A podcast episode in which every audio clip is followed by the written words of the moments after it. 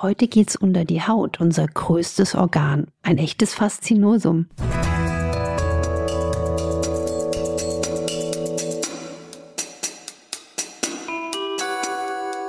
Dr. Anne Fleck, Gesundheit und Ernährung mit Brigitte Leben.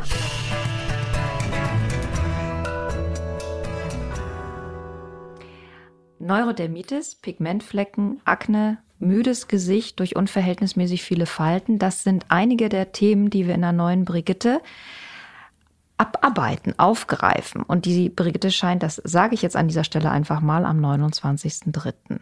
Also, wir machen ein großes Haut- und Beauty-Special und Expertin ist bei einigen der Fragen dazu Anne Fleck.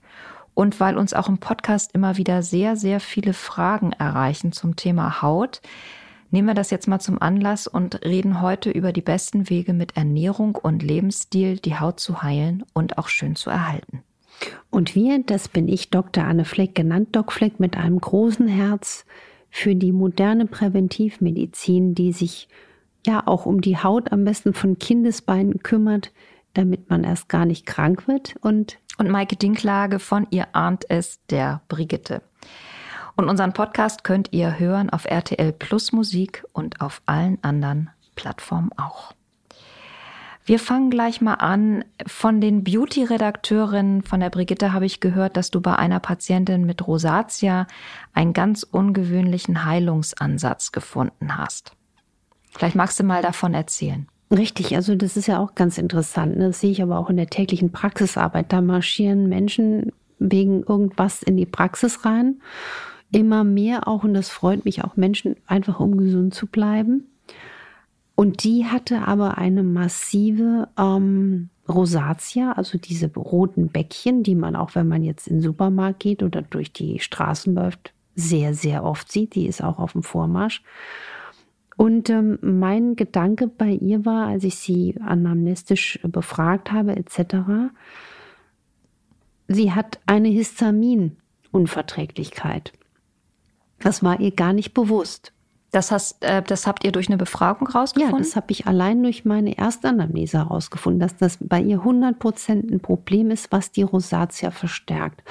Und die Rosatia zum Verständnis, ich nenne die auch immer so ein bisschen liebevoll neckisch die Brotbäckchen, weil ich auch über die Jahrzehnte festgestellt habe, dass Menschen, die über Jahrzehnte sehr, sehr, sehr viel Brot essen, also sehr viel Getreide, sehr viel Kohlenhydrate, dann auch mit fettigem Belag, mehr Rosatia haben, also dass das einfach ein Klassiker ist. Das Ernährungsprotokoll ist voller Getreide.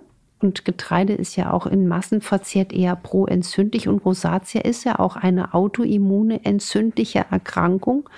Und aus der Sicht der modernen ähm, Ganzheitsmedizin ist auch ein Zusammenhang herstellbar, dass die Rosatia ein Leberhautzeichen ist. Also sie erzählt uns, dass wir mehr mit der Leber machen müssen. Und so kann man dann natürlich auch wahnsinnig gut die Rosatia ernährungsinterventionell beeinflussen. Aber wenn man jetzt eine Histaminunverträglichkeit hat, also mit Histamin ein Problem hat, zum Beispiel also Lebensmittel verzehrt, die lange erhitzt wurden oder Tomate, Paprika, Erdbeeren und man verträgt diese Überdosis nicht, kann das schlecht abbauen, dann entstehen im Gesicht noch zusätzliche Flushs. Das hat bei dieser Patientin die ganze Symptomatik erhärtet. Übrigens, wenn wir jetzt mal ganz scharf wissenschaftlich sprechen wollen, dann ist ja die früher sogenannte Histaminintoleranz jetzt unter dem Großbegriff der Mastzellaktivierung zu führen.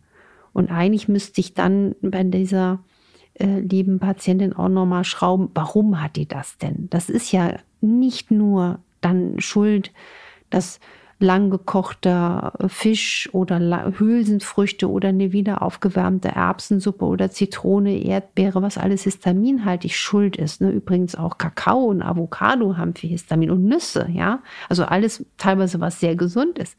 Sondern die Menschen haben in der Regel eine Problematik, dass sie eine schlechte Darmgesundheit haben, vielleicht auch chronische Infekte und dann macht es halt auch wirklich Spaß, da zu lindern, da zu helfen und die Puzzlestücke mal rauszufinden. Das war natürlich toll, also weil ne, du kommst so mit was anderem rein und dann stellen sich auf einmal ganz viele Zusammenhänge her, genauso wie Migräne auch Zusammenhänge hat mit der Darmgesundheit oder mit chronischen Infekten. Und wenn man das einfach aufdeckt, ist man so fasziniert und manchmal vielleicht sogar überfordert, weil man denkt, wie der Reizdarm und die Migräne, das ist jetzt alles eins. Ja. Das äh, wäre sicher auch nochmal spannend, einfach für alle auch nochmal als Tipp, als Rückgriff Tipp, nochmal unsere Folge anzuhören, Schritt für Schritt zum gesunden Darm. Die ist drei oder vier Wochen alt. Da erklärt Anne auch nochmal ganz genau, was ihr für die Darmschleimhaut tun könnt. Bevor wir jetzt zu den einzelnen Hautbilderkrankungen kommen, gibt es denn pauschale Tipps, die dir jetzt einfach so einfallen, ganz allgemeingültig und die man einfach jetzt gut mal so wegsnacken kann, wie man generell ein schönes Hautbild erhalten oder auch bekommen kann? Richtig, also als allererstes ist, ähm, finde ich, dass die Haut braucht ja wie jede Körperzelle viel Wasser und gesundes Fett.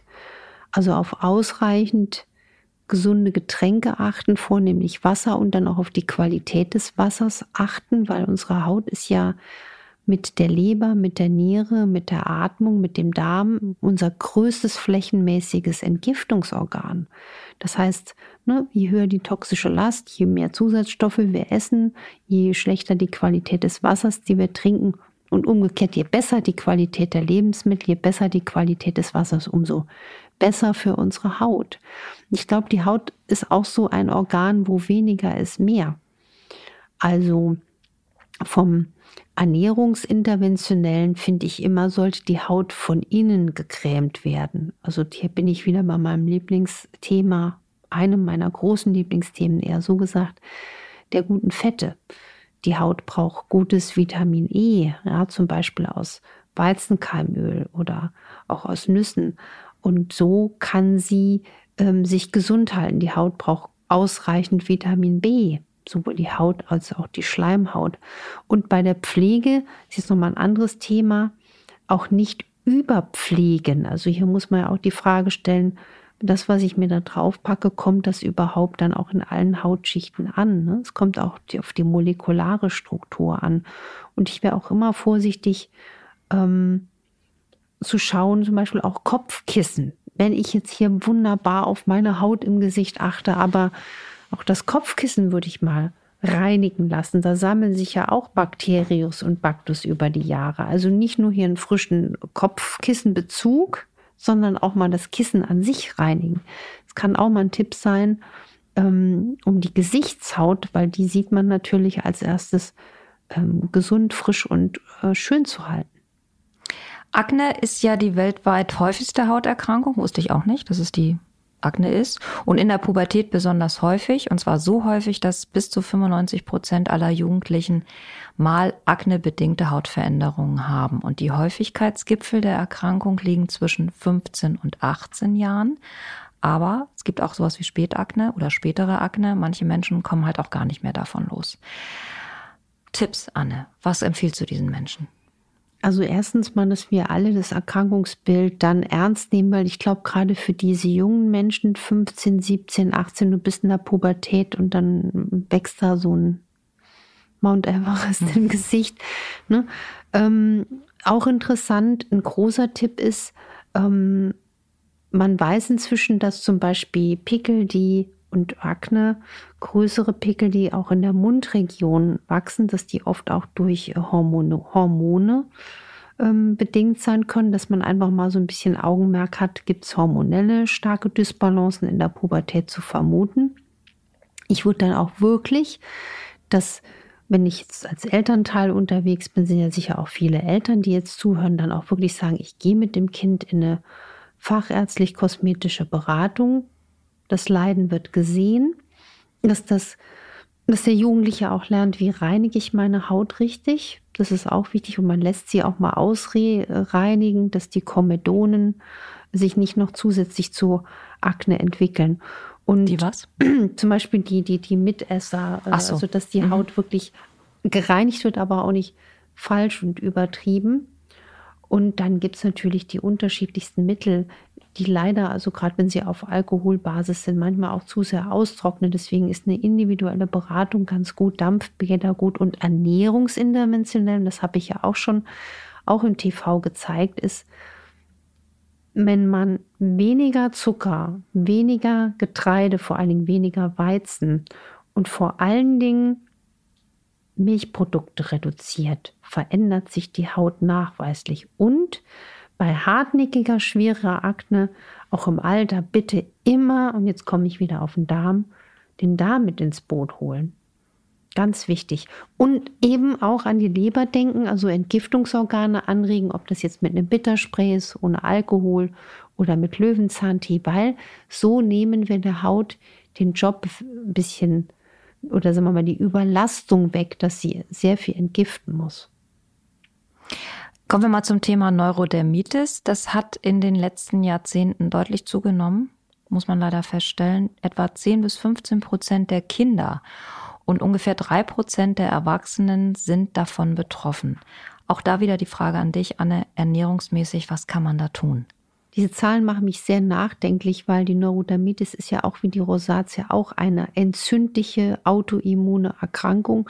Vor allen Dingen, weil sie eben auch so eine Rampe ist, potenziell später zu äh, auch Lungenproblemen, asthmatischen Beschwerden auszuwachsen. Das heißt, hier müssen wir eigentlich auch sagen, warum betrifft das so viele? Ich glaube, das hängt wirklich auch mit der wahnsinnigen toxischen Last aus unseren Lebensmitteln zu tun, der Mikroplastik, ähm, aber da rede ich mir den Mund fusselig und das wird auch im Moment politisch leider nicht so gehört, wie ich es mir wünsche. Also hier ist eine Ursache, glaube ich, zu finden und zu suchen. Und da wäre mir wirklich ein Herzensanliegen, weil da weiß man, dass wirklich ein Verzicht auf Milchprodukte viel bringen kann. Warum? Die Milch hat ein tolles Fett, also das Milchfett ist extrem gesund. Aber das Milcheiweiß, das Casein, ist für 30 bis 40 Prozent, vermutet man, nicht optimal. Und das ist halt immunologisch so ein unglaublicher Trigger. Und deswegen wäre das ganz, ganz wichtig. Auch ernährungsinterventionell hilft man den Menschen mit, mit guten Algenölen. Also hier nochmal die Schlagworte Leinöl, DHA, EPA, Weizenkeimöl. Gibt sogar welche mit Zusätzen von Vitamin D. Damit hat man übrigens auch gleich das Immunsystem gestärkt. Übrigens ist so ein Präparat dann auch sinnvoll für eine Folge, die wir auch vor ein paar Wochen hatten, äh, PMS. Da hatte ich ja auch gesagt, wir brauchen viel Omega-3.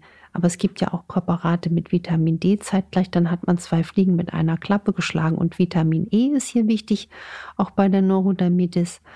Und auch der ähm, ärztlich betreute Einsatz, die Einnahme von Nachtkerzenöl hat sich bei Neurodermitis bewährt. Das ist äh, spannend, weil du sagst, ärztlich überwacht. Das heißt, da darf ich nicht dem vertrauen, was auf der Verpackung steht? Man darf mhm. es nicht überdosieren. Mhm. Also da muss, ne, da gibt es natürlich auch äh, Warnungen auf Packungen, aber wenn es jetzt eine schwere Neurodermitis ist oder überhaupt eine schwere Hauterkrankung, würde ich auch immer einen Facharztbesuch anstreben. Weil wir dann auch quasi das Beste aus allen Welten ähm, ziehen können. Ja. Bei den Pigmentflecken, da sagt man ja erstmal raus aus der Sonne. Was kann man denn sonst noch tun, wenn ich da eine hohe Belastung habe, also viele Pigmentflecken einfach habe? Genau, erstens mal, wenn jetzt Menschen voller Leberflecke vor mir sitzen, ich das jetzt mal Großfamilie, dann finde ich das so faszinierend, ähm, weil ich dann auch immer weiß, okay, guck mal auf die Leber. Leberflecke haben ja den Namen, weil sie die Farbe der Leber haben, aber lustigerweise ist aus meiner, und das sind halt einfach jetzt, ne, mein erstes Praktikum hatte ich 1987 im Krankenhaus, diese Zusammenhänge zu lernen, zu verstehen, dass man dann auch immer hinterfragen sollte, wie geht es in meiner Leber? Ist eine nicht-alkoholische Fettleber? Brauchen die mehr Bitterstoffe? Nur mal so, ganz, ganz nebenbei. Und Pigmentflecke, da natürlich weil ich da jetzt gar nicht abschätzen kann, was das für welche sind. Auch hier wäre es toll, wenn man sich hautärztlich untersuchen lässt, zu einem Kollegen, einer Kollegin geht und dann wirklich bei auffälligen Pigmentflecken untersuchen lässt. Es gibt ja, und das sollte eigentlich jeder, der uns zuhört, mal nachschlagen für sich die ABC-Regel zur Einschätzung, die ABCD-Regel von Hautveränderungen. Ne?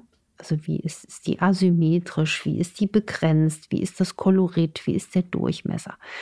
So, wenn das jetzt so kleine klassische Pigmentflecken sind, unter denen wir eigentlich die Pigmentflecken einordnen wollen, ist natürlich klug, sich vor der Sonne zu schützen. Gerade solche Hauttyp 0 Typen wie ich, ja. Trotzdem ähm, ein bisschen Sonnenlicht ist ja auch wichtig für die Gesundheit. Da bin ich auch immer so zerrissen zu diesen ja. wahnsinnigen Empfehlungen, schmier dich von Kopf bis Fuß ein. Oder manchmal, und ich bin ja nun wirklich das Sonnen, äh, Sonnenopfer schlechthin, dass ich dann auch manchmal eher mit langen Klamotten arbeite, als jetzt nur mir Sonnencreme ähm, aufzu Cremen, dann denke ich immer auch an das andere Zeug, was in den Sonnencremes alles drin ist und was dann meine arme kleine Leber wieder alles machen muss. Was interessant ist, wer zu Pigmentfleckchen neigt, der hat einen ganz oft nicht erkannten Vitamin E-Mangel, weil diese Altersflecken und Pigmentflecken entstehen auch, wenn zu wenig Antioxidationskraft im Körper ist. Das sind eben auch kleine Zeichen, wir werden ranzig von innen. Herrliches Bild. Ranz, Ranz. Ja, und, ähm, und deswegen wäre mein Tipp, ähm, was tun, auf die Kraft der Antioxidantien ein bisschen zu setzen. Da ist übrigens Vitamin C ein Klassiker, der perfekte Antioxidationsschutz. Ähm, und also auch, der, auch aus der Ernährung und ähm, Vitamin E reiche Lebensmittel zu verzehren, zum Beispiel Weizenkeimöl. Als letzte Frage äh, nehmen wir noch die Frage einer Hörerin mit rein, die ist 24 und leidet seit Jahren unter extrem schnell fettender Kopfhaut und teilweise auch Pickeln auf der Kopfhaut. Sie hat alles Mögliche versucht an Naturprodukten, hat alles nicht geholfen und diese fettige Haut sieht sie jetzt auch am Dekolleté und am Rücken. Und ähm, da sagen Bekannte zu ihr, hm, da kannst du nichts ändern, das ist genetisch bedingt, aber sie will sich damit noch nicht abfinden. Sie möchte gerne wissen, woher diese erhöhte Teigproduktion des Körpers kommt und möchte einfach auch mal wieder ein bisschen unbeschwerter sich wohlfühlen in ihrer Haut. Richtig, also das so einfach nur abzutun, finde ich auch traurig. Erstens mal ähm, sollte sie trotzdem immer ausschließen, dass sie ähm, eine nicht erkannte Schuppenflechte auf der Haut hat. Die ist ja jetzt eher schuppig und nicht zwingend fettend, aber das wird gerne übersehen. Dass sie da so viel absondert, ist für mich aus meinem Erfahrungsbereich auch immer ein Zeichen, dass ihr Körper viel loswerden will. Und Fett ist ja auch ein Giftspeicher. Ähm, vielleicht auch da mal hinterfragen, hat sie vielleicht eine erhöhte Schwermetallbelastung, dass diese ganzen Drüsen versuchen da viel abzusondern. Warum das jetzt speziell nur auf der Kopfhaut ist, kann man jetzt nicht Nee, ist es nicht. Also es ist auf der Kopfhaut, aber auch wie gesagt, Rücken. Ja, mhm. und das, dass sie da auch eine Belastung hat, spricht auch die Sache, dass sie eben so eine leichte Akne-Tendenz hat mit den Pickeln. Da wird auch der Körper versuchen, viel loszuwerden. Also erstmal Verständnis für den Körper. Der Körper ist lieb, der ist der beste Freund, der will was loswerden dann wird bei ihr natürlich die Genetik eine Rolle spielen. Aber ich bin überzeugt, auch vielleicht mal ähm, an die Hormone sollte man denken, weil die ja auch die Talgdrüsen steuern. Wie ist das Stresslevel? Und sie schreibt uns, sie hat schon viel auch probiert. Also Heilerde ist da ein Klassiker, war bei ihr leider ohne Erfolg, aber ich würde noch ein bisschen ihr versuchen, ein paar andere Tipps an die Hand zu geben. Und zwar sie sollte darauf achten, dass sie wirklich mal aus der Ernährung wirklich mit einem gewissen, konsequenten Willen versucht, wirklich Zucker und Süßstoffe zu meiden und wirklich mal versuchen, da was rauszuholen und darauf achten. Manche Menschen pflegen die Kopfhaut auch falsch und stimulieren damit auch noch weiter den Körper und die auch andere Haut Stellen zu einer übermäßigen Produktion. Also wenn Sie jetzt zum Beispiel ähm, zu heißes Wasser benutzt beim Duschen, rückfindende Shampoos, zu oft sich Kopfhaut wäscht, kann man die Teigdrüsen auch nochmal überstimulieren oder zu heißes Föhnen der Kopfhaut wäre mal ein Tipp darauf zu achten. Und was ich wirklich mit großem Erfolg empfehle bei allen, die auch übermäßig zu schwitzen neigen und zu diesen sehr stark fettenden ähm, Hautteilen, egal jetzt auf Kopfhaut oder Körper, ähm, arbeitet man wirklich gern mit Eukalyptussubstanzen, Rosmarin, Brennnessel, Salbei ist einer der Top-Stars, die man dann nennen muss. Kamille, Schafgarbe, Schachtelhalmkraut, all das beruhigt die Haut. Und was interessant sein könnte, ist, dass sie mal versucht, ihre Kopfhaut mit Olivenöl zu betränken. Das ist jetzt ein paradoxer Ansatz. Fett gegen Fett. Fett gegen Fett. Und es gibt Patienten, die auch Erfolge haben mit ähm, der Einnahme und der lokalen Therapie mit Schwefel. Also mit MSM als Schwefelpräparat oder vorsichtig mit, mit ein paar Lösungen von DMSO, also Schwefel, weil das auch sehr, sehr stark austrocknet, ne? so 15-prozentig oder verdünnt. Es gibt da ein paar Patienten, die haben da ähm, mit, das, mit, mit, mit, mit destilliertem Wasser äh, vermengt, so 15-prozentiges DMSO und das auch mal auf die Stellen vorsichtig gesprüht, weil es sehr stark austrocknet. Und Schwefel ist ja der Vater der Heilprozesse. Also Schwefel ist wirklich ein ganz unterschätztes Faszinosum.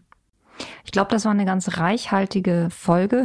eine, eine gute Packung für unsere Haut. Ja, ich bin immer wieder angetan, weil das regt mich ja auch wahnsinnig zum Nachdenken an. Das ist ja das, was ich liebe. Deswegen, ich, also ich gibt, es gibt ja eigentlich nichts, was ich hasse, aber eins hasse ich vielleicht doch ein bisschen. Ähm, ich überlege, Grünkohl ist noch nicht mein bester Freund und leider, ähm, nee, nicht Grünkohl, Entschuldigung, ähm, Rosenkohl. Grünkohl schon und Routine. Ne? Also das muss ja, es geht ja immer weiter. Deswegen ist es so toll, wenn man eigentlich jeden Patienten, jede Patientin in der Praxis als Wunderwerk sieht und, und sagt, wie gehe ich jetzt hier weiter? Also es braucht dieses Vorangehen wollen und diese empirischen Willen zur stetigen Verbesserung, der Wille zur Veränderung und das tägliche Hinterfragen und Erforschen und daraus erwächst ja dann auch die neue Forschung. Und deswegen ist es immer, immer so ein, so ein, auch so ein, Feedback neulich aufgefallen. Vor 20 Jahren wurde ich so auch, ähm, ja, fast schon belächelt. Mensch, was hatten die mit dem Darm? Also gerade wenn du bei Kongressen sprichst und sagst, das kommt aus dem Darm und ne, so, so. Und jetzt ist so schön, wenn du dann jetzt. Allgemeingut jetzt. Es ist Allgemeingut und, und wenn wir dann jetzt äh, Konferenzen und, und große Kongresse haben, dann kommen auch Kollegen, ne, also meine Alten, wo wir dann an der Uni gerockt haben zusammen, die sagen, Mensch, ähm, jetzt haben wir endlich das belegt. Nur, diese Evidenzen werden brauchen und ganz viel, was funktioniert, wird niemals eine Lobby haben, um beforscht zu werden. Wir haben uns verplaudert. Es ist eine sehr lange Folge geworden. Ich hoffe, ihr seid vier Stunden. Vier Stunden und 30. Nein. Ähm, ich kriegen wir auch hin. Also wenn ihr uns lasst, machen wir auch das. Ich hoffe, ihr hattet Gewinn beim Zuhören. Ihr könnt Anne im Fernsehen sehen, donnerstags rund um 14 Uhr bei Punkt 12 bei RTL. Und Kritik, Fragen, Anregungen weiterhin an uns gerne unter infoline.brigitte.de. Und nächste Woche geht's hier weiter und zwar mit euren tollen, inspirierenden, manchmal auch verrückten, ungewöhnlichen und sehr detaillierten Fragen zu Annes Lehre, kann man ja fast sagen, oder zu Annes Methoden. Und Anne steht Rede und Antwort. Und wir haben jetzt schon Lust auf die Folge. Absolut. Und Macht was draus, genießt das Leben.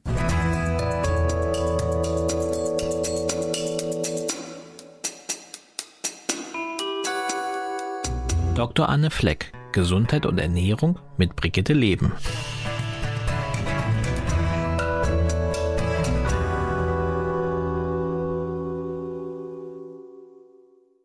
Dieser Podcast ist eine Produktion der Audio Alliance.